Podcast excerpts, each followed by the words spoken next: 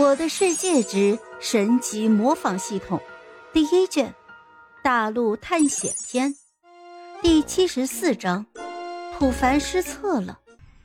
普凡也不打算告诉对方自己的真实姓名，随即便满口胡咧咧的说道：“我乃是青青草原村兼隔壁村的副村长太无敌，如果你不嫌弃，叫我一声无敌哥就行了。”听闻此言，这太猛。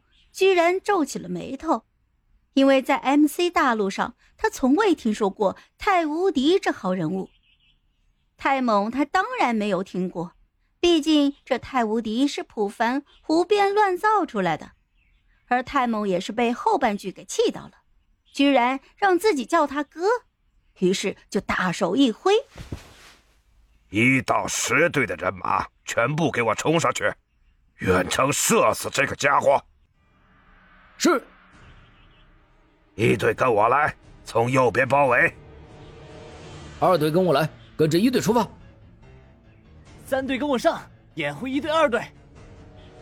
就这样，十个巡逻队小队，八十个人全部分散开来，形成了一个半圆形的方阵，朝着普凡这边冲锋而来。普凡眼神微眯，这次来的队伍要比之前的强大上很多了。不仅仅会排兵布阵，而且每个队长都是训练有素的样子，堪比地球上的特种部队。看来这次是遇到硬茬子了，不过我倒要看看是你们的剑快还是我的拳头快。说完，胡凡直接动身，一个箭步就冲了出去。他目测了一下，自己距离对方最近的一个人都有五十米左右的距离。所以，普凡必须要在他们队列完成之前，先消耗对方一波再说。不过这次他可不敢再使用自爆技能了，毕竟自己自爆了，虽然杀了不少，但只要对方有一个残存的，给自己那么一剑，那自己也就嗝屁了。不过这次太谋却并没有给普凡靠近队伍的机会，只见他下令道。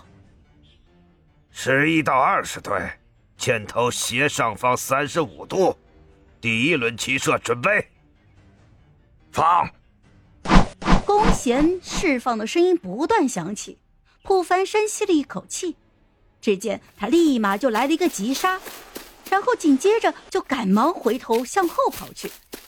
就在普凡刚跑动不久，他刚才掉头的位置，一排排箭雨就落地了。看着密密麻麻的箭雨，普凡头皮都发麻了。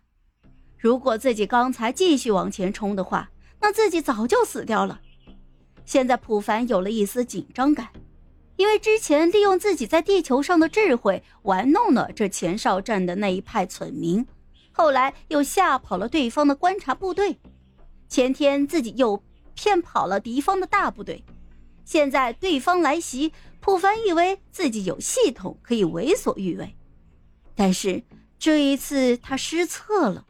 普凡怎么也没有想到，眼前的这些家伙居然如此的训练有素，不仅队形队列整齐，动作还整齐划一。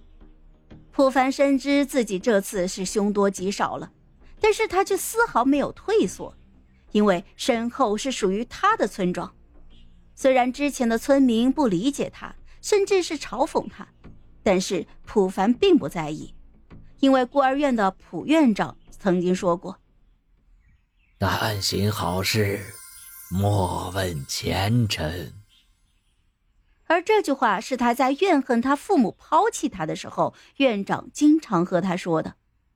可惜到他离开孤儿院都没有搞懂其中的缘由，而此刻的他却突然顿悟了。好了。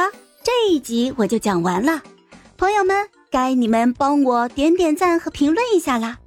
有月票的也一定要投给我哦，感 谢感谢。